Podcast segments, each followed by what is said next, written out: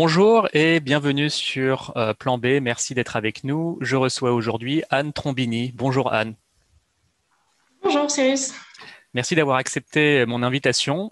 Euh, on est peut-être au début d'une euh, révolution dans le monde agricole, euh, en France et ailleurs dans le monde, par euh, l'agriculture sur sol vivant, l'agriculture de conservation des sols. tu travailles dans une association qui s'appelle Pour une agriculture du vivant et tu vas nous parler de votre activité et de ton retour d'expérience. voilà, je sens moi aussi en parlant avec des gens de la profession qu'il y, y, a un vent d'espoir qui souffle un peu dans la profession, avec des gens qui renouent avec du, le sens de, de la vie dans le sol et de la biodiversité dite fonctionnelle donc la biodiversité entre guillemets utile aux agriculteurs et tu vas nous parler de ce que tu constates à, ton niveau. Euh, peut-être avant de commencer, si tu veux te, présenter ainsi que ton parcours. Oui, bah, avec plaisir. Donc, euh, je m'appelle Anne Trombini, donc j'ai 37 ans. Euh, je suis de formation ingénieur avec une spécialisation en développement durable. J'ai commencé à travailler dans le secteur du bâtiment en Angleterre. Euh, dans la certification environnementale exactement. Puis ensuite, j'ai fait un petit peu de conseil. J'ai fait deux ans de conseil euh, dans le développement durable chez Ernst Young. Avant de changer à nouveau de trajectoire, je suis allée au port du Havre. Donc, j'étais en charge de la stratégie foncière et immobilière du port du Havre, qui était euh, un sujet tout à fait passionnant et avec beaucoup d'enjeux environnementaux aussi, parce qu'on aménage des zones naturelles. Et, et, puis au bout de cinq ans, voilà, à nouveau l'envie de, de, bouger, de découvrir un nouveau secteur d'activité. Euh, et, c'est là que donc, je, suis rentrée en contact avec euh, les fondateurs qui portaient le projet de, pour une agriculture du vent et que ce projet m'a tout de suite enthousiasmée puisque, tu l'as dit, c'est un sujet porteur d'énormément de sens et d'espoir dans le monde agricole, mais bien au-delà euh, de tout citoyen, de tout citoyen que nous sommes aujourd'hui, puisque nous mangeons tous trois fois par jour et que ce sujet agricole, évidemment, nous parle tous et on le voit très bien dans les médias, c'est un sujet qui est constamment à la une. Mm-hmm. Donc voilà, donc je suis arrivée pour début 2018 euh, en tant que directrice pour créer l'association et euh, porter donc, ce mouvement euh, qui est un mouvement de coopération assez inédit parce qu'il rassemble tous les acteurs impactés et qui ont un rôle à jouer dans cette transition, ou vraiment ce qu'on appelle de l'amont à l'aval des filières, des agriculteurs jusqu'à la grande distribution, en passant par tous les partenaires divers et variés, il y en a beaucoup qui ont un impact sur l'agriculture aujourd'hui. Et ensemble, on essaye en fait de, bah, travailler collectivement pour accélérer cette transition agroécologique en créant des outils en open source. On pourra y revenir, mais c'est une de nos valeurs fondamentales et en essayant de construire un modèle économique pour accompagner cette transition agroécologique. Super. Effectivement, on va parler un peu plus en détail des projets que vous menez euh, avec, euh, pour une agriculture du vivant. On va aussi parler quand même de c'est quoi finalement l'agriculture de conservation des sols et le parcours qui y mène pour les agriculteurs? on va parler d'enjeux climatiques, euh, et en quoi l'agriculture de conservation des sols est une euh, réponse euh, à cela, mais aussi en quoi le réchauffement climatique peut rendre de plus en plus difficile la, conversion si on s'y met trop tard. On, va parler aussi du modèle économique derrière tout ça, les investissements nécessaires, les effets sur les rendements, mais aussi les effets sur les coûts de production. On va effectivement parler de l'outil que vient de lancer pour une agriculture du vivant, l'indice de régénération des sols, qui montre bien qu'on est dans une démarche d'ailleurs qui vise euh, les résultats en mettant en place quand même quelques moyens classiques. Mais en tout cas, on n'est pas dans une approche dogmatique disant il faut surtout pas faire ceci, il faut surtout pas faire cela. Euh, l'important est vraiment de faire revenir la vie. Euh, et puis on clôturera sur un mot sur comment porter ces sujets davantage auprès du euh, grand public, parce que c'est un sujet très, très important euh, qui est finalement assez peu médiatisé. Moi-même, je m'y suis intéressé complètement par chance au, détour d'une rencontre avec un agronome sur LinkedIn. Hein, est-ce que tu peux peut-être donner un exemple d'un projet, on va dire, collectif animé par, pour une agriculture du vivant? Oui, bah, un exemple assez emblématique, c'est un projet qu'on mène euh, depuis début 2020, euh, qu'on a mis deux ans à monter, hein, donc ça, a pris pas mal de temps, sur tout le tiers nord de la France pour euh, accompagner la transition des cultures de pommes de terre et de betteraves. ça peut paraître un peu anecdotique comme ça, mais c'est absolument fondamental parce que ce sont deux produits de très grande consommation. La betterave produisant le sucre et l'alcool, pour ceux qui ne sauraient pas. donc, produit utilisé au quotidien par absolument tout le monde où il y a finalement euh, un modèle économique assez figé quelque part, puisque ce ne sont pas des produits à haute valeur ajoutée, et euh, qui concerne en fait des structures agricoles très industrielles en général, puisqu'on va être sur ce qu'on on appelle ça des cultures d'industrie en l'occurrence. Donc des très grosses structures euh, avec de très grosses machines très endettées et qui abîment beaucoup les sols. Ce sont des cultures par définition où on va arracher, on va faire des buts, on va travailler le sol. Et donc euh, c'était pour nous les deux cultures les plus compliquées à adresser. Donc on a choisi volontairement de, de, se lancer dedans, mais en le faisant de manière collective, parce que justement, si on veut transformer une filière avec ce niveau quelque part de difficulté et de complexité sociologique, il fallait forcément le faire en collectif. Donc, on a réuni 18 partenaires qui sont à la fois des partenaires filières, donc on a sept groupes de l'agroalimentaire et de la cosmétique, euh, dont Danone, Chanel, Pasquier, euh, Pernod Ricard, euh, par exemple, des partenaires intermédiaires transformateurs, donc Cristal Union, connu sous euh, la marque Daddy Sucre qui transforme le sucre et l'alcool, des intermédiaires de pommes de terre, évidemment des agriculteurs, une centaine d'agriculteurs dans ce projet, et puis tous les partenaires techniques locaux qui sont sur le territoire et qui accompagnent les agriculteurs. Parce qu'il faut savoir que l'agriculture, c'est quand même un secteur très particulier en ça. Euh, c'est qu'il y a finalement tout un écosystème agricole très riche, euh, très complexe, qui gravite en fait autour des agriculteurs, qui les accompagne au quotidien et euh, sans eux, bah, on ne peut pas faire grand-chose non plus. Donc on voit bien que ce n'est pas qu'un sujet économique de filière, mais il faut aussi aller adresser tout le volet technique qui vient accompagner cette production agricole et euh, l'adresser en même temps dans le projet. Et donc dans le projet, on va adresser aussi bien ces sujets techniques de bah, quelles pratiques, comment les fait évoluer, mais aussi quel modèle économique pour accompagner ce changement de pratique et surtout le sécuriser sur le long terme. Parce qu'un projet, c'est une durée limitée. Mais l'objectif, c'est qu'après le projet, bah, le travail continue et que grâce à un nouveau modèle économique, on puisse pérenniser tout ça. Très bien. Euh, pour ceux qui veulent plus de détails, sur le site de Pour une agriculture du vivant, euh, il y a plusieurs projets qui sont présentés pour, pour voir la variété de euh, votre activité et des démarches que vous animez. avec, il me semble, une manière très pragmatique. Alors, on, on est, on pour certains, on est peut-être en train de faire un peu trop de jargon. Euh, c'est quoi l'agriculture de conservation des sols? Euh, Et c'est quoi peut-être le, parcours aussi qui mène d'une agriculture, on va dire, euh, classique à une agriculture de conservation des sols? Alors, je vais faire un petit peu d'histoire pour démarrer parce que c'est très important en fait pour comprendre l'agriculture. On en a en général une vision finalement assez floue, de refaire un petit peu d'historique et de comprendre l'évolution de cette agriculture et pourquoi on en est là aujourd'hui. Euh, déjà, ce qu'il faut savoir, en fait, si vous regardez une quinzaine de millénaires en arrière et vous regardez euh, sur Google Maps toutes les zones dites euh, fertiles à l'époque, notamment le croissant fertile au Moyen-Orient, mais aussi en Chine, vous regardez aujourd'hui, ce sont devenus des déserts. Mmh.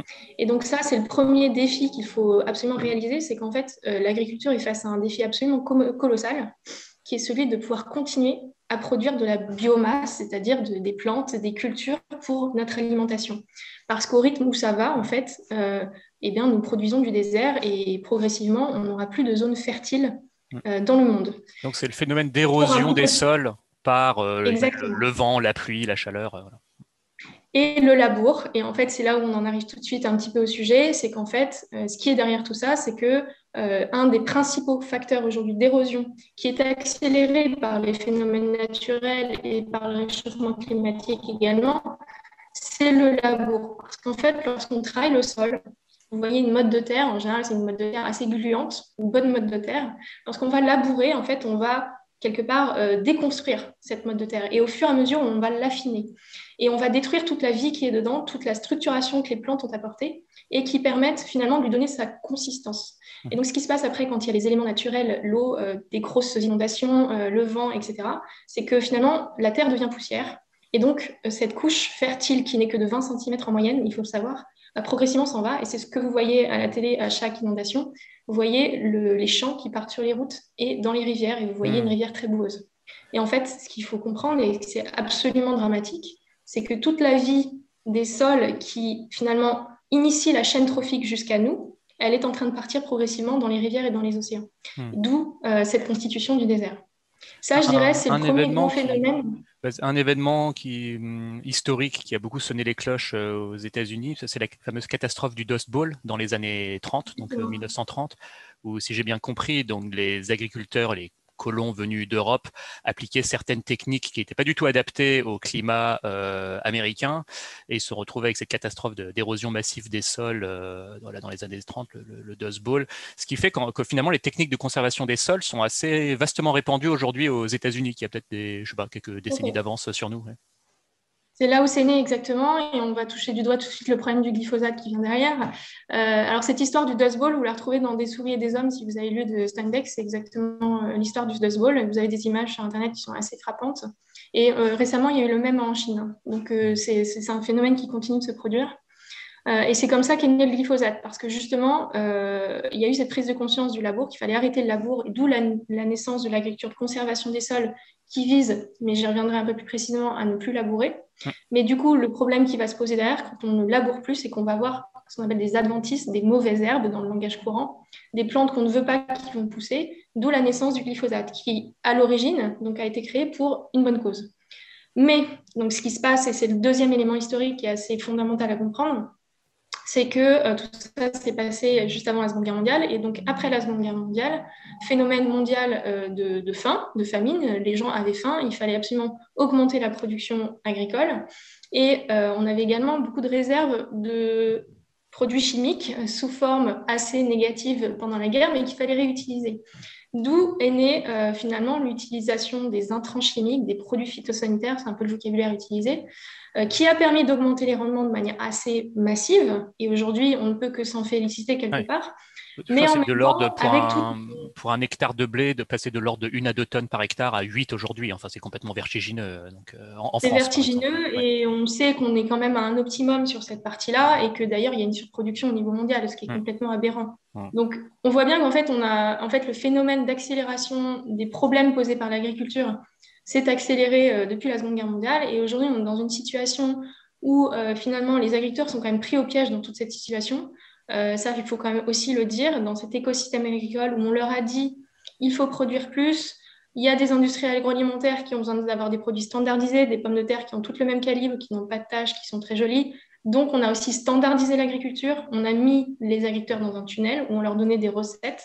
Ils devaient les appliquer, ce qu'on appelle des itinéraires techniques. Mm. Et bah, progressivement, entre le labour et la chimie, on a aseptisé nos sols, on a tué le vivant et on a essayé de faire de l'industrie avec l'agriculture. Alors que le point fondamental qu'il faut retenir, c'est que le sol, en fait, dans un écosystème, c'est un élément de culture vivant qui a besoin d'être couvert, qui a besoin d'être nourri pour pouvoir alimenter toute la biodiversité qui est en son sein et, comme j'ai dit tout à l'heure, qui va alimenter la, chaîne trophique.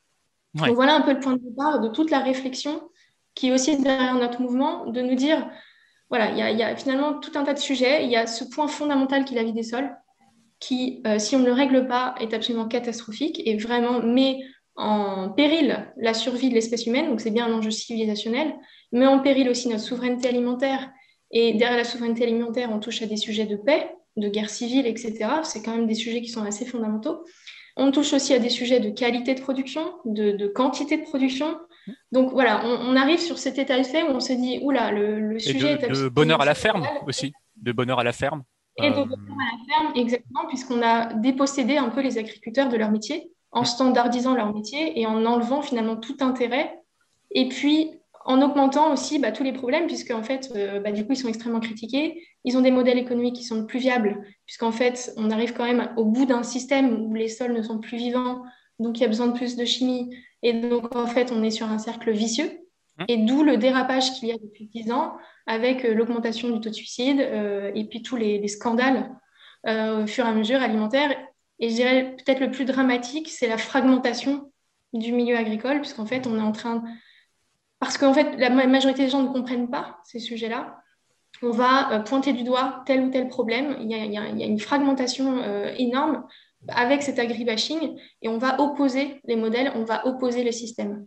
Et hmm. donc tout l'enjeu, tout le pari qu'on s'est donné au niveau de l'association, nous, c'est déjà d'acculturer tout le monde sur ces problématiques et pourquoi on en est là aujourd'hui. Et maintenant, surtout, de réconcilier. Parce que finalement, c'est quelque part, c'est un peu de la faute de personne. C'est une espèce de spirale dans laquelle tout le monde a été entraîné.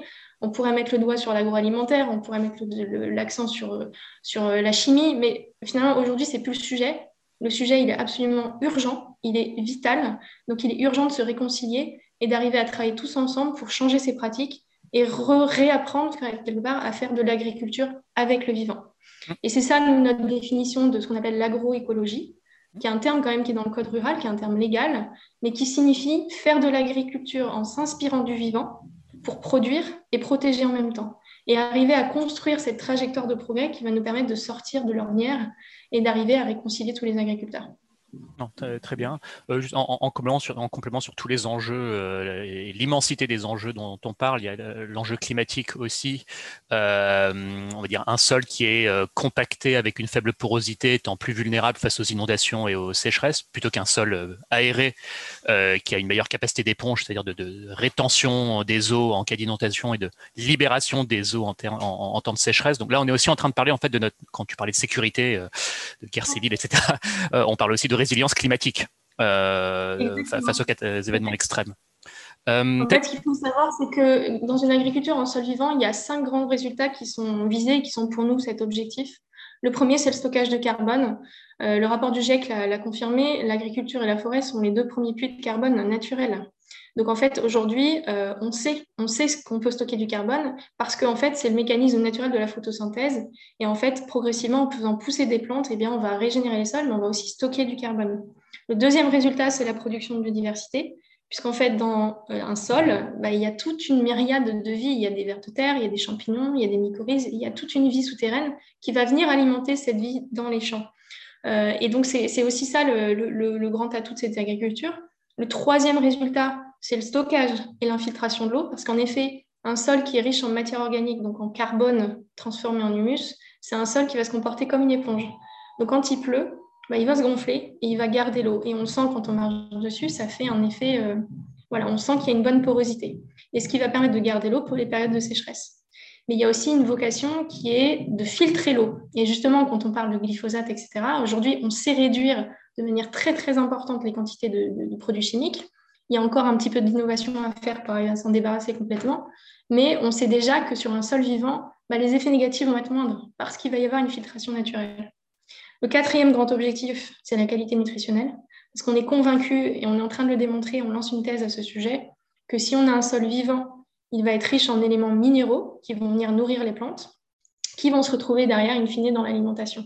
Et euh, il y a eu tout un tas de reportages sur ce sujet. On sait aujourd'hui que les fruits et légumes n'ont plus aucune qualité nutritionnelle ou gustative. Donc voilà, tout s'explique, tout est lié. Et ça, c'est absolument fondamental, c'est que dans le vivant, tout est lié et tout est sujet d'équilibre. Et c'est cet équilibre qu'il faut retrouver. Hum. Et le cinquième, bah, c'est la rémunération des agriculteurs, évidemment, on en a parlé. Hum. Justement, si on parle des piliers de l'agriculture de conservation des sols et de ce que ça implique en termes de conversion, enfin je te laisserai faire, mais un, pilier majeur, c'est la couverture permanente euh, des sols. Euh, est-ce que tu peux détailler un petit peu ce que ça implique euh, de passer à ces techniques-là et combien de temps ça prend pour un agriculteur de se convertir? Alors en fait, nous, on l'a défini, il y a trois piliers à retenir euh, pour une, un véritable système agroécologique. Le premier pilier, en effet, c'est la régénération des sols. Le deuxième, c'est la diversité des espèces cultivées, parce que lorsqu'on mélange des espèces, il y a un équilibre naturel qui va se créer et on va pouvoir se passer d'intrants chimiques. Et le troisième pilier, c'est l'agroforesterie et les haies, c'est-à-dire remettre les arbres au centre des parcelles et autour des parcelles parce qu'ils vont être des, euh, espaces de, de, gîtes pour euh, la biodiversité, pour une lutte, ce qu'on appelle la lutte biologique intégrée. Donc, en fait, les ravageurs s'équilibrent entre eux. Euh, et donc, à nouveau, on n'aura pas besoin de pesticides, etc., etc. Donc, si je reviens à la régénération des sols, en quoi ça consiste? Je le disais tout à l'heure, le sol, c'est un aimant vivant. Et donc, il a besoin d'être couvert et d'être nourri. Et donc, il y a deux grands principes agronomiques qui sont à mettre en place c'est de faire pousser des plantes, ce qu'on appelle des intercultures ou des couverts végétaux, pour que le sol ne soit jamais nu. Parce que quand il est nu, il est soumis aux aléas et euh, surtout, bah, il n'y a pas cette alimentation qui revient au sol. Donc, il faut faire pousser des couverts et il ne faut plus travailler le sol. Une fois qu'on a dit ça, euh, c'est des beaux principes, mais en effet, il faut un peu de temps pour arriver à changer ces pratiques euh, complètement. En moyenne, on sait qu'il faut entre 3 et 10 ans pour stabiliser un système selon en fait le type de ferme dont il s'agit. Typiquement, le plus difficile, c'est les grandes cultures, donc tout ce qui va être blé, maïs, etc. Parce qu'on est sur des systèmes très industrialisés, des très grandes parcelles. Euh, donc on voit bien que le gap, il est quand même beaucoup plus important. Là où ça va être plus facile sur trois ans, ça va être typiquement des systèmes d'élevage où euh, il y a l'alimentation qui est produite sur la ferme pour les animaux. Et là, il y a déjà quelque part un équilibre naturel qui existe entre l'élevage et la culture et qui fait que ça va être un petit peu plus rapide. Ce qui est euh, en fait difficile dans cette transition, c'est que euh, ce qu'il faut comprendre, c'est que c'est déjà un, changement culturel et un changement sociologique majeur pour l'agriculteur, c'est-à-dire qu'il doit déconstruire ce qu'il a appris ou ce qu'il fait depuis des dizaines d'années pour remettre en question ça. Donc déjà, il y a, un sujet d'acceptation qui peut prendre un peu de temps. Et la clé, bah, c'est de faire euh, que les agriculteurs se parlent et, et, témoignent entre eux. Et on sait, le retour des agriculteurs, que c'est extrêmement compliqué, qu'en fait, ceux qui se lancent là-dedans sont en général déjà beaucoup jugés par leur famille, leurs mmh. voisins. C'est assez mal vu parce que dans cette transition, bah, il va y avoir toute une étape où on appelle ça la parcelle est salie, c'est-à-dire qu'il va y avoir beaucoup de mauvaises herbes, etc. Et ça, culturellement, sociologiquement, c'est mal vu. Hmm. Donc déjà, il y a un peu ce premier... Alors qu'un champ labouré, c'est considéré comme joli. Bon.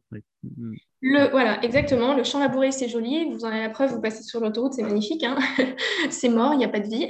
ça se voit. Alors que dans l'agriculture du vent, bah, il va y avoir un paysage diversifié. Il va y avoir des haies, des arbres, de la nature, tout un tas de couverts avec des fleurs euh, multicolores absolument magnifiques. Euh, je pourrais vous montrer une photo après que j'ai en fond d'écran qui est absolument sublime avec des tournesols. Donc voilà, mais ce changement, il est quand même mené et il faut vraiment pas le négliger, il est très très important. Donc le deuxième point de la transition, c'est la formation, c'est-à-dire qu'en fait, l'agriculteur, il a été mis dans ce tunnel de standardisation, comme je le disais, donc il doit réapprendre le vivant, il doit réapprendre son système. Donc il va devoir beaucoup se former. Donc il y a vraiment beaucoup, beaucoup, beaucoup de formations et d'échanges tout au long de sa, carrière, et il va devoir faire ça pour réapprendre les mécanismes biologiques, physiques et chimiques de son sol et de son système. Et il y a souvent des agriculteurs qui disent, avant les agriculteurs, c'était les derniers de la classe, Aujourd'hui, les agriculteurs, c'est les premiers de la classe. Parce qu'en fait, ça nécessite quand même une compréhension des mécanismes qui n'est pas simple. Et d'ailleurs, on voit beaucoup aujourd'hui de ce qu'on appelle les néo-ruraux, des urbains, euh, très éduqués, etc., qui se lancent aussi dans cette agriculture parce qu'en fait, elle est passionnante, elle est intellectuellement extrêmement satisfaisante. Ouais. Oui, ça nécessite d'être. Et ça nécessite justement de ne pas appliquer euh, une recette euh, standard et un cahier des charges écrit par un autre. Alors bon, euh, on, a dit que c'était pas une démarche dogmatique et on, tape un petit peu sur le labour, alors que tu, m'as déjà dit aussi par le passé que justement, s'il y a des cas où il faut labourer, voilà, il n'y a pas de dogme contre ça non plus. Faut être, c'est une démarche pragmatique. Exactement. Et ça, c'est très important en fait dans cette transition.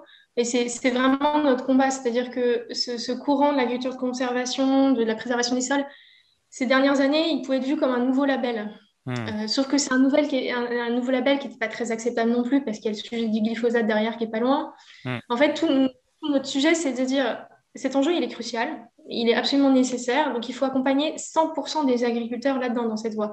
Donc, ce n'est pas un label déjà, et surtout, bah, il faut y aller en effet de manière non dogmatique, parce que si on y va de manière dogmatique, il va y avoir un risque d'échec beaucoup plus important. Et on ne peut pas se permettre aujourd'hui. Cette transition, elle va être longue, elle va être compliquée, elle relève encore beaucoup de tests, d'expérimentation. En fait, les agriculteurs deviennent des entrepreneurs, des, des innovateurs. D'ailleurs, à ce titre, nous, on travaille sur un statut de faire reconnaître un statut de paysan-chercheur pour que les agriculteurs aient le droit de faire un peu de recherche. Pour vous donner un ordre d'idée de, du changement aussi qu'on a sur le métier de l'agriculteur qui vient accompagner ça. Donc, c'est en ça qu'il est absolument indispensable de se dire, OK, mon objectif, c'est de ne plus labourer, mon objectif, c'est de ne plus utiliser de chimie, sauf que si euh, j'ai un essai qui rate, je dois pouvoir utiliser ces béquilles-là au cas où. Et donc, si j'ai trop de mauvaises herbes et que bah, mon blé ne pousse pas, il faut que je puisse euh, labourer un petit peu. Ou hmm. alors, euh, si j'ai pas, il n'a pas gelé, par exemple, et que ça n'a pas détruit mes couverts, parce qu'on utilise aussi les éléments naturels comme le gel, eh ben, je dois pouvoir utiliser un petit peu de glyphosate, mais globalement sur des quantités extrêmement faibles, et donc c'est moins grave. Donc c'est vraiment cette logique euh, pragmatique, en tout cas, qu'il faut, qu'il faut, qu'il faut promouvoir. Est-ce que c'est l'agriculture de conservation des sols exclut forcément le bio? Pas du tout. En fait, l'agriculture de conservation des sols, telle qu'on l'entendait jusqu'à présent, peut-être, parce qu'aujourd'hui, on a encore du mal à faire cohabiter les deux. Ça existe sur euh, le maraîchage, hein, mhm. ce qu'on appelle le maraîchage sur sol vivant. Ce sont des gens qui savent faire aujourd'hui de l'agriculture de conservation biologique. Mhm. En grande culture, on est, euh, il y a une centaine, toute petite centaine d'agriculteurs sur 400 000 hein, qui savent aujourd'hui tendre vers ce système vertueux mais la plupart ont encore recours à un petit peu de labour ou un petit peu de chimie selon euh, la, trajectoire, qu'ils ont pris. Ceux qui sont vraiment en agriculture biologique de conservation, et ils comptent sur les doigts d'une main. C'est encore extrêmement difficile, euh, mais pourtant on voit bien, et en plus il suffit d'y aller dans leur ferme, hein. tu ressens tout de suite la vie, tu ressens tout de suite cet équilibre, cet optimum du vivant.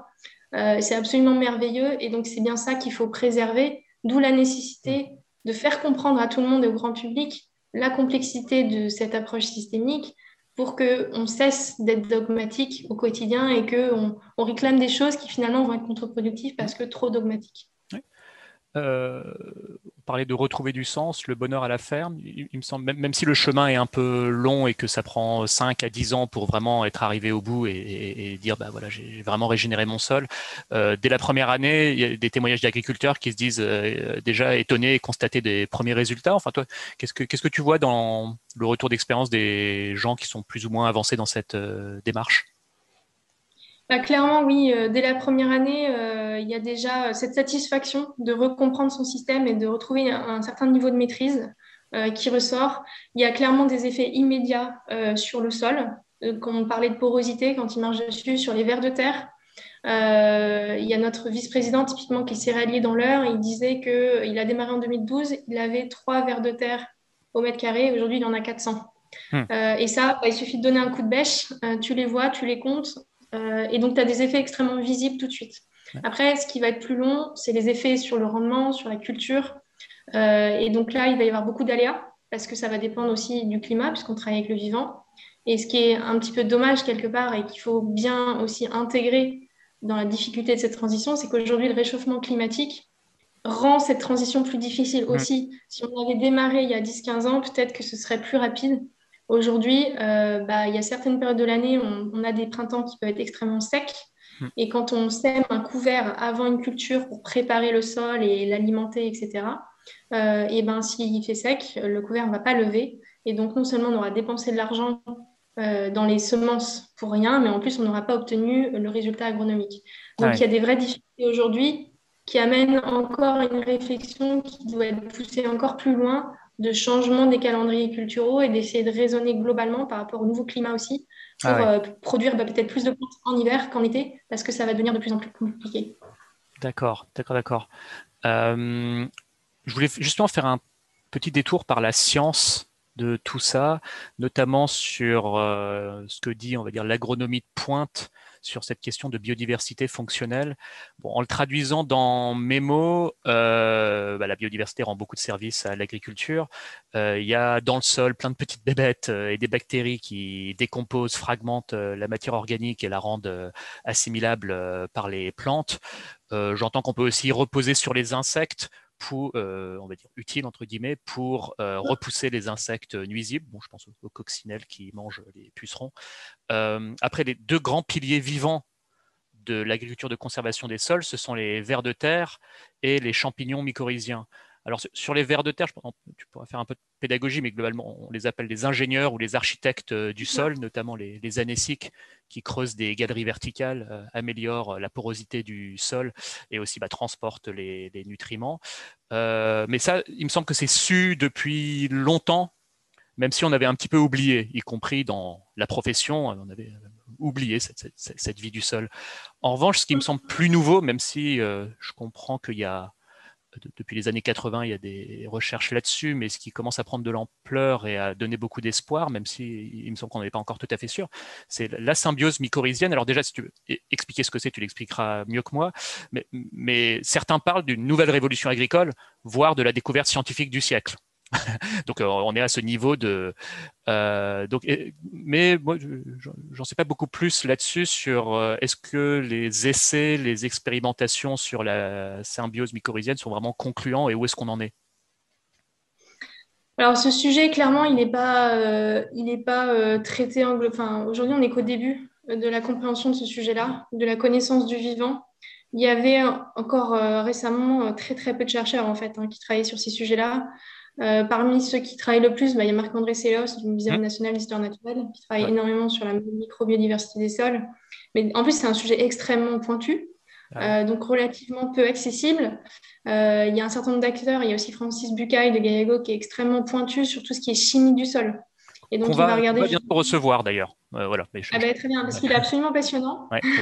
tant mieux. Et il fait un travail absolument formidable. D'ailleurs, euh, pour le coup, lui, il révolutionne vraiment les formations avec les agriculteurs qui en sortent systématiquement complètement euh, retournés et à se dire, ça ouvre un champ des possibles absolument phénoménal sur cette chimie du sol. Hmm. et de comprendre quelles sont les molécules qui vont stocker du carbone effectivement, et donc comment promouvoir ces molécules-là, comment, enfin voilà, donc il y a tout un travail là qui, qui, est extrêmement passionnant et qui va faire naître d'autres solutions aussi dans l'agriculture, parce qu'on a tendance à voir la chimie comme tout mal. Hmm. Mais en réalité, il peut y avoir une chimie naturelle intelligente pour faciliter cette chimie vertueuse du sol. Euh, et donc, c'est tout un autre développement, qui, un pan de développement qui doit être encore ouvert. Mais l'idée, c'est vraiment en effet d'arriver à comprendre les synergies qu'il y a aujourd'hui dans le sol entre les différents réseaux euh, racinaires en fait, hein, qui vont de plus en plus fins, qui, génèrent ce qu'on appelle ce mycélium. Euh, et donc, ces racines, ces champignons qui communiquent entre eux.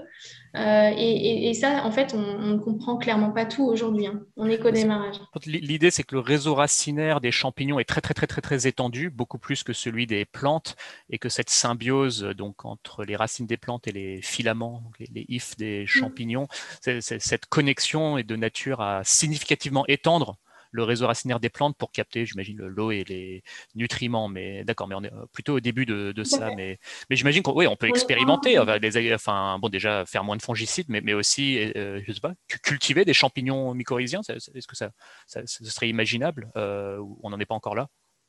Je, bah, je, pense que les, les, nouveaux produits qui se développent justement ont un peu cette vocation-là, en effet, de pouvoir démultiplier ces champignons mycorhiziens. Euh, je crois que Gaiago, c'est notamment parmi les solutions qu'ils proposent. Il, semble, euh, il y en a de plus en plus parce qu'en effet, ça pourrait booster clairement euh, les rendements et surtout la santé des plantes. En fait, le, sujet derrière tout ça, ce qu'il faut comprendre, c'est que c'est le sujet de la santé des plantes. C'est qu'on a eu tendance à traiter, un peu comme pour le corps humain, hein, c'est la même tendance, à traiter les maladies par les symptômes. Hmm. Aujourd'hui, on sait que si on veut pouvoir limiter les intrants chimiques, en fait, il faut euh, bah, booster la santé des plantes. Et hmm. donc, pour booster la santé des plantes, il faut travailler sur ces sujets de la microbiodiversité du sol parce que c'est de ça que va venir cette santé. Parce qu'en fait, ces réseaux mycorhiziens vont aller chercher les éléments nutritifs pour les fournir à la plante. Hmm. Donc, voilà, c'est ce champ des possibles qui est absolument vertigineux, qui est absolument passionnant. Euh, et les agriculteurs, finalement, vont devenir des facilitateurs de cette fertilité naturelle et de cette vie dans le sol euh, et qu'ils doivent respecter, mais qu'ils doivent aussi faciliter. Donc c'est ça qui est, c'est là où ça ouvre un, nouveau métier en fait. Hein. Superbe. Alors euh, ça fait la transition vers euh, le, sujet économique. quand tu parles de fertilité naturelle, derrière il y a bah, forcément moins d'intrants. pour donner au sol une fertilité entre guillemets artificielle. alors, il y a autant de modèles économiques qu'il y a d'exploitation, c'est très compliqué, ça va euh, dépendre du type de culture, du climat, de plein de choses, de, la santé du sol, du vivant. Enfin, euh, mais toi, donc tu fais un travail un peu de recensement euh, ou de typologie de différents modèles économiques. Enfin, globalement, la transformation en termes, lorsqu'on se convertit à ces techniques-là, euh, l'évolution de, des rendements, les investissements nécessaires, euh, l'évolution des coûts de production, enfin, le bilan après mmh. tout ça, c'est quoi et est-ce que l'agriculteur s'y retrouve? Alors en effet, oui, c'est un sujet extrêmement complexe. Euh, ce qui se passe au niveau peut-être du coût de production pour démarrer de manière simple, c'est que euh, globalement, il y a une meilleure maîtrise, voire une, optimisation de ce coût de production, parce qu'en effet, on va réduire, bah, par le labour, on va réduire les charges de carburant. C'est quand même euh, vite très conséquent. on va réduire les intrants chimiques, donc avec des coûts qui sont de plus en plus élevés. Donc ça, ça va être aussi extrêmement important. Mais ceci dit, ces deux points-là vont être compensés par deux autres charges qui vont, elles, deux autres postes de charges qui vont augmenter. C'est le poste des semences, puisqu'on va semer des couverts, on va avoir un sol qui travaille constamment en permanence, donc il y a des achats de semences à faire, et euh, le coût humain. Et ça, c'est vrai qu'on n'en parle pas beaucoup, mais il y a tout ce temps d'observation, de formation qui est important, qui n'était pas fait, qui va nécessiter du temps de l'agriculteur et qui, euh, le cas échéant, va devoir prendre des ressources en plus Mm. Pour euh, travailler sur la ferme. Mm-hmm. Donc, globalement, on a un modèle économique sur la partie coût de production qui va se stabiliser, euh, qui euh, va, pour des, des agriculteurs qui sont encore en transition, augmenter. Au démarrage, ça va augmenter, puis ça va se stabiliser pour revenir à peu près ISO. lorsque l'agriculteur reste dans son schéma classique. Et en ça, je m'explique tout de suite. C'est qu'en fait, cette trajectoire agronomique que va mener l'agriculteur va, dans la majorité des cas, entraîner une trajectoire personnelle d'autonomie, d'entrepreneuriat, qui va l'amener progressivement à développer des nouvelles solutions pour le rendre justement plus autonome et améliorer ce coût de production et le faire descendre de, manière drastique. Et typiquement, je parlais des semences. Et eh ben, les pionniers, ceux qui sont les plus avancés, aujourd'hui, fabriquent eux-mêmes les semences. Ils travaillent en groupe avec des agriculteurs, ils partagent le matériel, ils, échangent leurs semences. Et donc, en fait, leurs charges réduisent encore plus parce qu'ils n'ont plus d'investissement sur du matériel, ils n'ont plus d'investissement sur les semences. Et là, on arrive à un vrai équilibre. Donc on voit que cette trajectoire, c'est clairement aussi une trajectoire d'autonomisation des agriculteurs qui va leur permettre de retrouver une résilience parce qu'ils ne seront plus dépendants de tout cet écosystème agricole qui les phagocyte un petit peu depuis quand même un bout de temps. Oui, alors juste une réaction sur cette partie euh, réduction de certains postes de coûts et augmentation d'autres postes de coûts. Euh, au-delà de la réduction de ces postes de coûts euh, à l'échelle de l'exploitation, c'est aussi tout un gain de souveraineté et de résilience par rapport au fait que bah voilà, on peut pas, il n'y a, pas du phosphate à l'infini, il n'y a pas de pétrole à l'infini. Et là, en réduisant les intrants, donc l'utilisation de machines, l'utilisation de carburant et l'utilisation d'intrants, on va un petit peu vers euh, bah, une moindre dépendance euh, vis-à-vis de, l'extérieur. Euh, juste pour un, point pédagogique, plus de semences, c'est parce que c'est pour les cultures intercalaires, donc pour maintenir un couvert permanent. Hein, donc, c'est ça, exactement. il, y a, un autre effet, on n'en parle pas, mais c'est aussi l'irrigation. Hmm. Parce que tous les agriculteurs ne sont pas concernés et n'irriguent pas, mais aujourd'hui, avec le réchauffement climatique, c'est un sujet. Hmm. donc, c'est aussi un moyen de réduire les charges d'irrigation qui sont extrêmement élevées, le cas échéant. D'accord. Alors, du coup, ils vont aussi avoir moins de coûts de machine, euh, j'imagine, ou du moins leur tracteur, ils vont pouvoir le garder plus longtemps car il est moins sollicité. Néanmoins, il faut quand même investir dans un peu d'équipement, euh, un semoir à semi-direct, je ne sais pas quoi d'autre. C'est principalement le semoir à semi-direct. Euh, donc, on va remplacer les, énormes, les énormes machines. donc, en général, donc ça coûte, hein, le prix moyen, ça doit être 35 000 euros, mais c'est pareil, ça va, je pense, entre 10 000 et, 100 000, à mon avis. Mhm. Je n'ai pas fait l'analyse, mais il y, a une très grande diversité. Mais c'est vrai que globalement, ça revient quand même moins cher euh, qu'un tracteur habituel euh, plus conséquent, un smart classique, on va dire. Mhm. Euh, après, ce qui est compliqué, c'est que souvent, c'est quand même des endettements sur une longue durée. Donc, ce n'est pas toujours évident quand, de changer de matériel quand on bah vient de s'endetter. Bah donc, c'est un des gros sujets aussi, et d'où l'importance du collectif. Et les agriculteurs s'organisent beaucoup comme ça, en fait, à, se prêter le matériel entre eux, euh, ce qui permet de retarder au plus l'investissement qui est à faire. D'accord. OK pour les coûts. Côté rendement et prix, euh, alors j'ai deux questions. Euh, c'est quoi le bilan en termes de rendement, même s'il y a une très grande variété de situations euh, sachant qu'au-delà des seuls rendements, une année normale, il y a aussi peut-être la question de moindre perte en cas d'événement climatique extrême. Euh, c'est-à-dire mm. peut-être que ces techniques-là euh, subiront moins de pertes, surtout au fur et à mesure que les risques d'inondation et de sécheresse s'accroissent. Enfin voilà, un, côté, une question rendement et une question prix, c'est-à-dire est-ce que ces exploitants arrivent à valoriser finalement des produits de meilleure qualité en vendant plus cher? Alors sur le rendement, euh, à nouveau, il n'y a, pas encore complètement de règles, mais euh, globalement, en moyenne, il y a plutôt des rendements légèrement inférieurs, de 10-15%, mais qui est compensé par euh, la maîtrise des charges. Donc en fait, mhm. c'est plutôt un nouvel équilibre qui se, qui se crée. Après, on a des agriculteurs qui vont quand même réussir à faire plus de rendement, à retrouver au moins le rendement initial, voire plus, mais là, ça va être sur vraiment les systèmes qui sont les plus aboutis, culture élevage. Et on sait aujourd'hui, le système le plus vertueux, c'est de remettre l'animal sur la ferme qui va venir brouter les couverts, comme ça, il n'y a pas besoin de les détruire, euh, qui va venir fertiliser le sol, etc. Mhm. Donc là, dans ces cas-là, on arrive aujourd'hui à avoir des rendements qui sont, qui sont, qui sont plus maîtrisés. Mhm.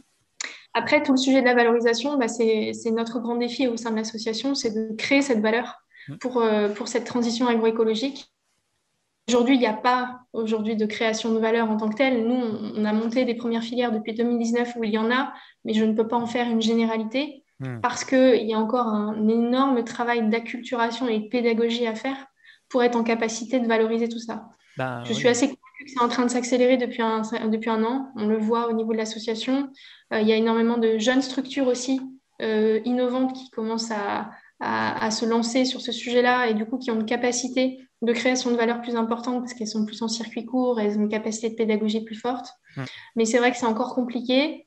Euh, et je dirais, pour nous, en fait, ce qui est, ce qui est très compliqué sur ce sujet aussi de la, valeur, c'est qu'en fait, on, a toujours tendance à parler de prix. Et notre combat, c'est justement de ramener le sujet sur la valeur, c'est-à-dire bien faire comprendre aux acteurs toutes les valeurs qui sont intrinsèques à ces pratiques agricoles et de, de corréler du coup le prix par rapport à cette valeur-là. Et on est assez convaincu, c'est un de nos combats aussi, que aujourd'hui, dans cette démarche de réconciliation, c'est pas qu'un sujet de filière et c'est pas qu'un sujet de Danone doit payer plus cher le yaourt, mmh. euh, enfin le lait à son, à son agriculteur, mais il y a besoin d'aller créer toute une euh, synergie, un nouveau modèle économique avec tous les acteurs et en particulier les acteurs publics. Mmh. Parce que les agriculteurs, avec leur travail aujourd'hui, ils produisent des biens communs. J'ai parlé de l'eau, de la biodiversité, le carbone.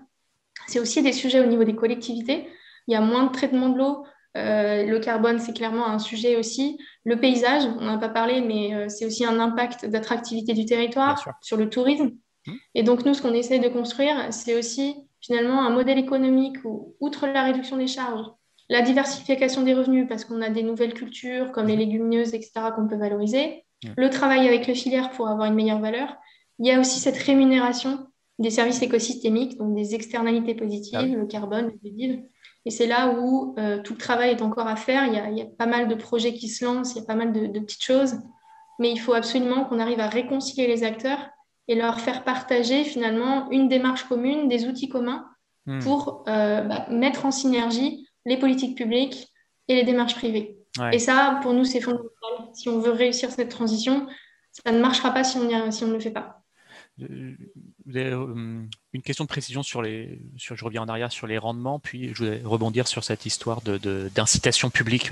Euh, sur les rendements, le, moins 10-15%, c'est en régime de croisière, c'est pas les premières années de conversion.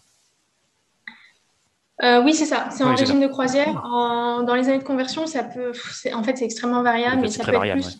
Peut être moins, ça peut être plus. Euh, ça peut aller en effet jusqu'à moins 30%, mm. euh, parce qu'il va y avoir des tentatives qui vont échouer, tout simplement. Mm.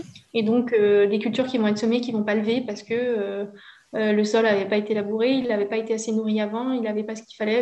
Voilà. Alors justement, bah, ça, ça, toujours problème. De, bah, c'est des gens qui prennent des risques. Euh, c'est des gens qui euh, régénèrent les sols, qui préparent notre euh, résilience climatique, bon voilà, qui génèrent tout un tas d'externalités positives. Et justement, comme tu le disais, les incitations sont assez faibles pour récompenser ces externalités positives. je ne sais pas, je ne suis pas spécialiste de la PAC, donc la politique agricole commune et, et, ses systèmes de subvention, mais il me semble que on incite encore assez peu à ce genre de choses. Et pour un autre dispositif que sont les paiements pour services écosystémiques, donc ça, je pense que c'est à ça que tu faisais référence, ça, émerge, mais on est au tout début. Quoi. On est au tout début. Euh, bah, en effet, sur la PAC, les discussions sont en cours hum. euh, et on espère vraiment qu'ils vont intégrer ce qu'il faut. Euh, en tout cas, nous, on, pousse en tout cas nos outils pour, pour les aider à le faire parce que la tendance, elle est plutôt de rester sur des choses assez classiques, des labels, etc. Hum. Alors qu'on voit bien, finalement, on a eu une table ronde là-dessus cette semaine, ce qu'il faut, c'est aussi laisser, et ça c'est très important, laisser les agriculteurs autonomes dans les choix techniques qu'ils vont faire, mais plutôt les rémunérer au résultat. Hmm. Et c'est un peu tout le pari aussi qu'on essaye de, faire, nous. Euh, et on a créé un outil euh, à ce sujet qui s'appelle l'indice de régénération, parce que l'objectif, c'est de leur laisser vraiment le plus d'autonomie, parce que chaque ferme va être différente. Et même hmm. chaque parcelle, et au sein même d'une parcelle, il y a des techniques qui ne vont pas fonctionner pareil, parce que le sol est différent. Donc, il faut euh, vraiment essayer d'inciter tous les agriculteurs sans dogmatisme, donc sans clivage de labels, machin il est bio, machin il est HVE, euh, parce que ça, finalement, peu importe. Ce qui compte, c'est le résultat et de rémunérer les agriculteurs au résultat. Donc, on, pousse vers ça, en tout cas pour la PAC. C'est la même chose sur, euh, sur le carbone, par exemple, puisqu'il y a une initiative qui s'appelle le label bas carbone, mhm. qui est un outil juridique qui a été développé par le ministère de l'écologie euh, qui est sorti, euh, je crois le texte de loi a été sorti en 2019. Mhm. Aujourd'hui, les premières méthodes d'évaluation sont sorties, mais à nouveau, euh, c'est un sujet extrêmement complexe parce que on est sur des mécanismes où on va être beaucoup sur des moyens sans vérification réelle de, du stockage de carbone effectif dans les sols. Donc, il y, a, un travail immense de coopération entre la science et le terrain pour arriver à construire les bons outils qui vont permettre d'objectiver effectivement ces résultats tout en laissant les agriculteurs très autonomes et de pouvoir les rémunérer. Donc on est très confiant parce qu'aujourd'hui, il y a quand même un consensus sur la nécessité d'avancer dans cette direction. Maintenant, il y a des choix à faire et il y a besoin d'accélérer surtout le travail de la recherche, le travail sur le terrain pour créer les bons outils qui vont permettre d'y arriver. Hmm. Euh, c'est là que mes connaissances atteignent leurs limites. Les, PSE, donc paiement pour services écosystémiques, en, l'état actuel, ça récompense quoi? Par exemple, la, replantation de haies ou, enfin, Où est-ce qu'on en est aujourd'hui? En fait, c'est des initiatives, il n'y a pas un type de PSE déjà, mmh. c'est des initiatives isolées. Donc souvent, ça va être les régions, les agences de l'eau qui vont lancer des appels à projets de type PSE. Euh, et euh, donc, il y a une rémunération qui va être conditionnée à euh, la mesure d'un résultat. Donc, certains vont être sur l'eau, par exemple les agences de l'eau, certains vont être sur la biodive, certains vont être sur le carbone. et la seule initiative qui est vraiment nationale et globalisée, c'est ce label bas carbone qui permet vraiment d'avoir une approche cohérente au niveau national pour aller évaluer ces services écosystémiques. D'accord, d'accord, d'accord. Euh, non, on, parle de haies, mais c'est bon. Euh, pour refaire un petit peu d'histoire, euh, d'ailleurs, ma belle-mère est chez moi en ce moment même, et son père était un des grands architectes du remembrement. Euh, bon, à, l'époque, ça avait du sens, c'est-à-dire d'ailleurs le. Euh, là, je fais référence peut-être au, livre de Frédéric Danhé, euh, Le sol, un bien commun en danger, qui retrace un petit peu cette histoire où effectivement l'agriculture bocagère qui avait pris forme au 19e siècle, alors ça c'était du travail difficile du sol, etc. Mais on avait atteint une certaine sécurité alimentaire, une biodiversité nourricière, etc.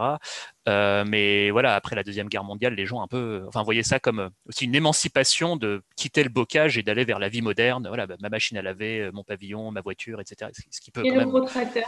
Et le gros, voilà, et, d'un autre côté le, gros tracteur et que euh, le, et le ministre de l'agriculture de l'époque qui, qui, venait chaque année très fièrement dire euh, cette année encore nous avons arraché 10 000 kilomètres de haies. chaque kilomètre de haies représentant un hectare, c'est 10 000 hectares de plus disponibles pour bah, la culture et, et bah, fabriquer de la nourriture. Euh, qui plus est, on va gagner en efficacité puisque les tracteurs, les machines peuvent passer plus facilement. Voilà, c'était le, comment dire, la, le mindset de l'époque. Et bon, le résultat étant que, on a perdu 70% euh, des, haies en 50 ans, bon, dans ces ordres-là, mmh. euh, que ça continue. On continue d'arracher des haies. Alors, on en replante mais on, en, continue d'en arracher 8 ou 10 000 km par an, hein, il me semble. enfin, ça, reste important. Euh, surtout que ce qu'on arrache rend plus de services écosystémiques, évidemment, que ce qu'on plante, qui va mettre du temps à. Voilà, qui prend parfois des décennies pour euh, rendre autant de services que, ce qu'on arrache. Euh, voilà, l'idéologie, enfin, dire, le mindset, l'état d'esprit est en train de s'inverser, il semblerait. Il y a un autre phénomène qui est important dans, dans l'agriculture et qui, à mon avis, explique le fait qu'on arrache encore des haies, hmm. euh, c'est qu'il y a, vous savez peut-être, mais il y, a, il y, a, un renouvellement des générations qui ne se fait pas aujourd'hui. En fait, il y a la moitié des agriculteurs qui partent en traite dans les 10 ans. Hmm, en fait, ce qui se passe depuis déjà des années, mais qui est, qui est encore plus accentué, c'est qu'on a quand même un prix du foncier qui est très élevé et qu'aujourd'hui, les seuls qui peuvent racheter les fermes qui ne sont pas reprises, c'est ceux qui sont déjà en place. Et on a un phénomène, du coup, euh, bah, comme on a eu dans l'industrie, hein, avec les grosses structures multinationales qui sont créées, d'agglomération de, de, de, fermes, euh, de, gros consortiums euh, qui deviennent de plus en plus gros et donc qui, créent des espèces de domaines qui vont devenir d'ailleurs totalement invendables, hmm. si ce n'est euh, aux Chinois et, et aux fonds d'investissement. Ah donc ça, c'est un autre problème qui est absolument majeur, qui n'est pas directement lié à l'agroécologie, mais qui sera un vrai frein. Par hmm. contre, au développement de l'agroécologie, je pense qu'il n'est pas adressé. Hmm. Donc c'est là où aujourd'hui, c'est extrêmement positif de voir qu'il y a beaucoup de jeunes euh, qui recherchent du sens, qui sont en reconversion, qui souhaitent s'installer en agriculture, reprendre ces fermes sur des, des, des, fermes de petite taille, en fait, hein, des tailles humaines, et revenir justement à des pratiques plus agroécologiques, parce que c'est certain que sur des énormes mastodontes, on aura plus de mal à faire de l'agroécologie et à atteindre un système vertueux. Euh, euh, alors, pardon, j'ai un peu digressé. Alors, tu commençais à parler d'indices de, régénération des sols. Après, ben, c'est bien de digresser aussi. Euh, revenons-y sur cet outil que votre association pour une agriculture du vivant lance en ce moment même. En, quoi consiste l'outil? Alors, c'est plus orienté résultat que moyen, mais ça évalue quand même un petit peu les moyens mis en œuvre. et quels sont les résultats mesurés pour un peu objectiver qu'on va dans le bon sens? Ouais, c'est un travail qu'on a mené. Euh, c'était notre premier chantier en fait qu'on a ouvert, qui était absolument fondamental dans notre objectif de réconciliation et de création de valeur. C'était d'arriver à créer cet outil. Donc, on a mis trois ans à le faire euh, pour arriver à évaluer de manière simple mais non simpliste. Ça, c'est très important. Cette santé des sols et cette vitalité des écosystèmes. Et d'arriver à adresser finalement dans un indicateur très simple la vision systémique de cette démarche de progrès et d'en faire un outil justement qui va permettre d'accompagner les agriculteurs dans cette démarche. Donc, ce n'est pas un label, c'est vraiment un outil de scoring qui donc est une note euh, de 0 à 100 et qui va évaluer à la fois donc, cette vie du sol avec tous les principes agronomiques qu'on a discutés depuis tout à l'heure, euh, mais aussi la réduction des phytosanitaires, l'amélioration de la biodiversité, euh, la formation. Donc tous les aspects en fait dont on a discuté se retrouvent dans cet indice de régénération.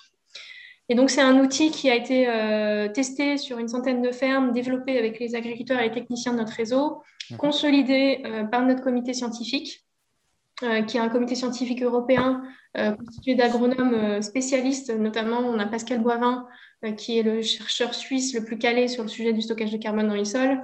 On a Jean-Pierre Sartou, qui est un, un, pont du sujet biodiversité aussi en France, rattaché à l'INRA. On a Marc-André Sellos, que j'évoquais tout à l'heure, et, et, plein d'autres. Et donc cet outil aujourd'hui, il permet en l'espace de 15 minutes, si on le fait de manière rapide, ou de 2 heures, si on le fait de manière très fiable avec les données de l'agriculteur, euh, de d'évaluer donc ce score euh, de 0 à 100 en sachant qu'il faut une note de minimum 40 pour être considéré en transition. Donc de commencer finalement à actionner ces leviers prioritaires. Mhm. Et ce qui est en fait très important dans cet outil, c'est que euh, par rapport à ce que je disais tout à l'heure, il laisse libre l'agriculteur de choisir sa trajectoire. Donc il peut très bien fonctionner pour un bio qui a déjà décidé de ne plus utiliser d'intrants chimiques mais qui n'a pas encore actionné les leviers du sol et qui doit travailler sur l'amélioration de son sol.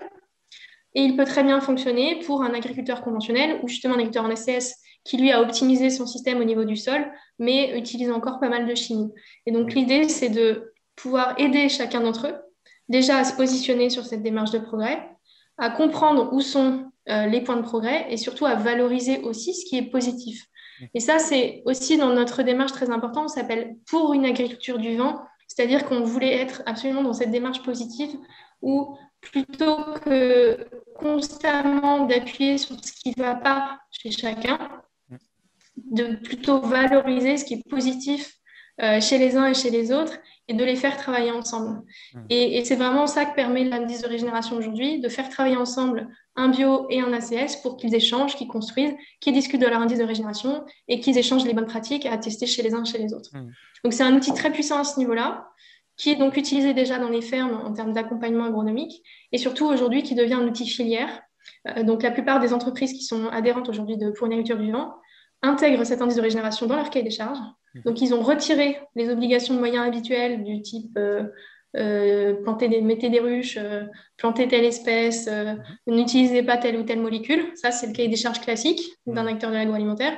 Aujourd'hui, ils mettent l'indice de régénération et donc ils demandent à leurs fournisseurs de faire un diagnostic et ensuite, ensemble, ils construisent un plan de progrès et ah, les conditions économiques nécessaires. Donc, ça permet à la fois d'avoir un pilotage cohérent au niveau d'entreprise, puisqu'il y a un indicateur à suivre, mais quelque part de faire du spécifique avec chacun ce qui est absolument nécessaire puisqu'on travaille avec le vivant. Hum, hum, hum, euh, passionnant. Alors, euh, on a tous les deux travaillé dans une même entreprise très branchée euh, indicateur.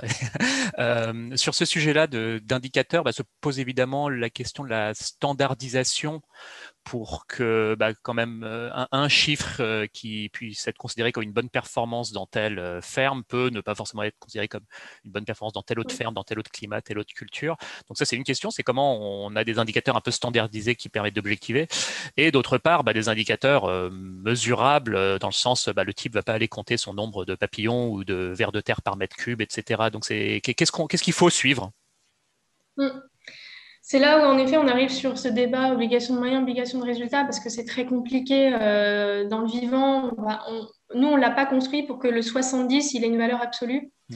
euh, quel que soit le, type de champ. Par contre, on a quand même essayé de créer dedans, d'utiliser des indicateurs qui permettent de prendre en compte les contextes différenciés. Si je prends un exemple euh, de l'indicateur qui permet d'évaluer la structure du sol, donc mm-hmm. cette bonne porosité, cette bonne structure, c'est l'indicateur taux de matière organique sur argile. Mhm. Si on avait regardé que le taux de matière organique, bah, finalement, euh, ça aurait vachement euh, pénalisé ceux, par exemple, qui ont des, sols très euh, sableux.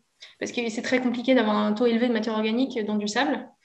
donc, en fait, le taux de matière organique sur argile permet de compenser ça. Et c'est un indicateur qui a été publié scientifiquement par notre comité scientifique Et euh, donc, on est certain de sa viabilité, de sa capacité justement à, euh, à résoudre ces problèmes de biais qu'on peut avoir à cause du vivant. Mmh, mmh. Mais l'indice de régénération reste quand même un compromis aujourd'hui entre moyens et résultats, justement, parce que on ne voulait pas tomber dans l'excès euh, d'aller faire des analyses de comptage de vers de terre et de papillons quatre fois par an qui vont coûter extrêmement cher. Donc, on a choisi le compromis qui nous permet d'avoir des indicateurs très simples, scientifiquement validés, mais calculables à partir des données de l'agriculteur, de données de, agricoles. Hmm. Rapport carbone-azote, non C'est pas pertinent? Alors, nous, on n'a pas fait un rapport. Euh, on va suivre les entrées de carbone hmm. euh, dans le système. Donc là, on va en fait, on va compter euh, par rapport aux cultures qui sont faites et aux pratiques qui sont faites. Il y a un calcul qui est fait justement des entrées de carbone dans le système. Et ça, c'est typiquement un indicateur très intéressant pour un agriculteur Mhm. parce qu'il ne sait pas l'évaluer lui automatiquement. Donc on, l'aide en fait à comprendre en quoi ces pratiques permettent d'améliorer les entrées de carbone dans son système qui sont fondamentales pour euh, le cycle du vivant. Donc euh, c'est un, voilà, un exemple très concret de comment on a réussi à rendre pragmatique un sujet très scientifique. Hmm. C'est passionnant. Euh, je, voudrais bien utiliser les cinq dernières minutes pour parler justement comment on, porte tous ces sujets auprès du grand public. Euh, bon, si euh, je reviens sur ma petite expérience à moi, il y a un an et demi, euh, tout ce qu'on vient de se dire, c'était du chinois pour moi. et j'ai encore beaucoup de choses à apprendre, mais pour dire, c'est un sujet dans lequel je suis vraiment rentré, qui, m'a intéressé. Et je salue pour cela mon ami Mathieu Perrodin, donc agronome, que j'ai rencontré sur LinkedIn, qui m'a vraiment bah, un peu expliqué les, les, bases et incité à aller approfondir. Donc merci beaucoup Mathieu, ça a beaucoup changé ma vie, hein, notre rencontre. Euh, et il m'avait même dit attention Cyrus, euh, une fois que tu mets le nez euh, ou plutôt les yeux en dessous du sol, on n'en sort plus. C'est passionnant. Il, avait effectivement raison, surtout avec toutes les implications climatiques, alimentaires, sanitaires, sécuritaires. bref, c'est un, fil conducteur assez intéressant. Euh, et euh, voilà, pour, pour beaucoup, ça parle pas. Et, ce que j'ai aussi découvert, c'est que c'est pas qu'un problème de grand public. La, prise de conscience est aussi assez récente dans la profession même, où on avait un petit peu oublié. Euh, voilà, on voyait le sol comme un support de culture, mais pas forcément comme quelque chose de, vivant. Euh, une fois qu'on a fait ces constats-là, euh, qu'est-ce qui peut être amélioré dans la communication? Bon, tu, tu, as exprimé du, on va dire, des réserves quant à un label, mais comment on embarque euh, l'ensemble des, de, finalement, la population dans ces démarches-là mm. on n'a pas tout à fait la réponse. Euh, on se pose beaucoup de questions depuis trois ans. Nous, on avait choisi en effet de commencer par déjà acculturer le monde agricole et le monde agroalimentaire. C'était notre première cible et c'est un travail qu'on fait au quotidien, encore cette semaine, avec tous nos événements digitaux pour parler du sujet. Euh, le meilleur outil d'ailleurs restant d'emmener les gens sur des fermes. Hein il y a quand même rien de tel. Je vous invite à le faire, à contacter des agriculteurs et en discuter avec eux, c'est encore le meilleur moyen. Euh, aujourd'hui, ce travail de pédagogie, parce que c'est vraiment ça, c'est un travail de pédagogie, il est fondamental, mais il est énorme à faire. Nous, notre stratégie, euh, c'est de nous dire déjà, on crée un certain nombre de contenus en permanence, en open source. On a fait des infographies, etc., euh, qui sont disponibles sur notre site internet. Et en fait, dans une logique de communauté, puisque finalement, dans notre association, on a créé un mouvement, une communauté, de demander à chacun de le relayer. Et on se dit à nouveau que par ce collectif, cette dynamique collective, on va avoir un impact démultiplié. Et donc, ce qu'on incite à faire euh, avec tous nos adhérents, qui sont en général quand même des marques fortes, des marques comme Danone, comme Système comme Pasquier, d'utiliser ces outils pour acculturer progressivement leurs clients, leurs consommateurs, leurs parties prenantes. Et ça, ça va se faire à tous les niveaux. Donc, ça marche aussi bien pour un agriculteur dans sa ferme qui fait un peu de circuit court, qui a un contact direct. Ça se fait par les marques, parce qu'ils ont quand même un certain nombre d'outils de communication pour le faire. Ça va se faire par euh, euh, les partenaires financiers. Par exemple, on travaille avec Mimosa, avec Lita. C'est aussi des acteurs aujourd'hui qui font du crowdfunding et mmh. qui ont un vrai levier de pédagogie auprès de leur base de clients. Donc voilà, nous, on se dit, notre objectif, c'est de miser sur ce collectif et de diffuser massivement des outils d'acculturation. Et sans aucun doute, il y a aussi un sujet éducation des enfants euh, qu'on n'a pas encore adressé. Euh, c'est un des combats de Marc-André Sellos aussi, c'est que les programmes de biologie aujourd'hui ne parlent plus du tout de ce sujet, ne parlent plus du tout du vivant. Et euh, pourtant, vous en parlez à un enfant, mais il est tout de suite absolument passionné, vous lui mettez les mains dans la terre, c'est extrêmement concret. Et donc, il y a aussi un sujet là de, reprendre les bases de l'éducation de nos enfants. Et donc, collectivement, individuellement, je pense que c'est un travail qu'on doit tous faire aussi, voilà, auprès de nos enfants, de leur parler du vivant, de leur montrer les vers de terre, leur dire que c'est pas dégoûtant, et que ça a un vrai intérêt. et voilà, et collectivement, je pense que si chacun fait cette part de travail, on devrait y arriver. Mmh. Je pense que ça parle à une grande variété de publics. Euh, une porte d'entrée qui m'a beaucoup intéressé, c'est la, bah, hum, comment dire, en quoi ça facilite l'après-pétrole. Euh, donc on a dit hein, moins, moins, de carburant, mais aussi moins de produits, moins d'intrants qui sont des dérivés du, pétrole. Euh, donc ça, j'invite chacun à voir aussi les implications énergétiques de tout ce dont on est en train de, parler. Côté juste ton point, ce qui, est, ce qui est génial en fait dans le sujet, c'est qu'il y a un milliard de portes d'entrée différentes. Hmm. Euh, et en fait, c'est là où on peut intéresser tout le monde. Il faut juste trouver la porte d'entrée qui correspond à chacun. Mais la biodive, l'eau, le réchauffement climatique, le post-pétrole, la biologie, en fait, il y a le modèle économique. En fait, il y a tellement d'entrées parce que c'est un sujet systémique et qui permet d'adresser tous les enjeux en même temps. C'est là où, en fait, on a un outil extrêmement puissant pour, euh, pour en parler. Sans oublier l'alimentation, un, autre euh, choc, un de ces oh shit moments que j'ai eu depuis un an, c'était en écoutant aussi euh, sur la chaîne euh, Collapsus de Laurent Hayet et Laurent Testo, que je salue également, une interview avec Frédéric Danhé, dont j'ai déjà parlé, et de Pierre-Henri Gouillon, donc également comme Marc-André Sellos, professeur au Muséum national d'histoire naturelle, sur les implications sanitaires de tout ça, et j'avais jamais perçu les choses comme ça, mais il avait dit, mais euh, limite en commençant sa phrase par bande de bananes, mais euh, pas comme ça, mais c'est son sujet depuis 30 ans et il essaie de crier sur tous les toits qui veut bien l'entendre. Il dit, mais dans un monde où il y aurait presque plus de diversité, euh, si ce n'est nous et les animaux domestiques et les plantes domestiques qu'on cultive, bah, les maladies vont se surspécialiser bah, dans nous, et les plantes et les animaux domestiques, sans qu'il y ait d'autres espèces pour faire tampon. Euh, voilà, donc euh, on se rend plus vulnérable face au risque de maladie. Il était incapable de le probabiliser, de dire euh, voilà la date d'une potentielle catastrophe et l'ampleur de la catastrophe. C'est une des limites de la, enfin c'est pas une des limites, c'est euh, euh, enfin, les connaissances en matière de biodiversité sont un peu euh, limitées en termes de. Voilà, on saute un peu dans l'inconnu avec l'érosion qui est en cours. On ne sait pas quels sont les effets de seuil, quelles sont les trajectoires possibles. Enfin, on sait juste qu'on ne va pas dans le bon sens, mais on n'est pas capable, comme pour le climat, de dire bah voilà, d'ici l'année 2050, voilà l'indicateur et, ça va pas bon. donc on, nage dans le flou, et dans, on est un peu dans le brouillard. on, sait juste qu'on se vulnérabilise. Voilà, c'est un peu son, son point au professeur Bouillon. Le concept One Health de santé unique. C'est la santé des sols, la santé des hommes, la santé de la planète, et tout est lié. Et, euh, on retrouve aussi, euh, il y a eu des études qui, avaient démontré, je crois, que les, les, bactéries qu'on a sur la langue sont les mêmes que les bactéries euh, sur le sol. Et que du coup, le, microbiote du sol et le microbiote de l'homme sont extrêmement liés. Donc, l'un est mort, l'autre également. Et donc, on est d'autant plus vulnérable aux maladies, en effet voilà encore une autre entrée pour adresser ce sujet passionnant. Même pour ceux qui en ont rien à faire du climat, de l'énergie, voilà, il y a cette porte d'entrée là. Non, non, mais super. Et puis bon, au final, tout le monde s'intéresse à ce qu'on mange et on met du beurre. Euh, voilà, c'est aussi l'occasion de mettre du plaisir, de se reconnecter à la culture française, euh, au, savoir-vivre, au bien-vivre et à la joie de vivre, hein, qu'on retrouve d'ailleurs en ce moment avec la réouverture des terrasses. Donc voilà, je vous invite à aller dans des restaurants, si possible en circuit court, s'approvisionnant auprès d'agriculteurs en transition. Même s'il euh, n'y a pas toute la transparence là-dessus euh, au niveau de la restauration. C'est un autre sujet. Euh, merci Anne. Waouh, en une heure, je sais, je sais pas comment on a fait pour aborder une telle densité de, sujets. Mm-hmm. bravo pour votre action. je mets en lien quelques articles et vidéos pour approfondir. Et, voilà. et puis, bah, tu es la bienvenue quand tu veux et bon courage pour la suite. Merci beaucoup. À très bientôt. Au revoir.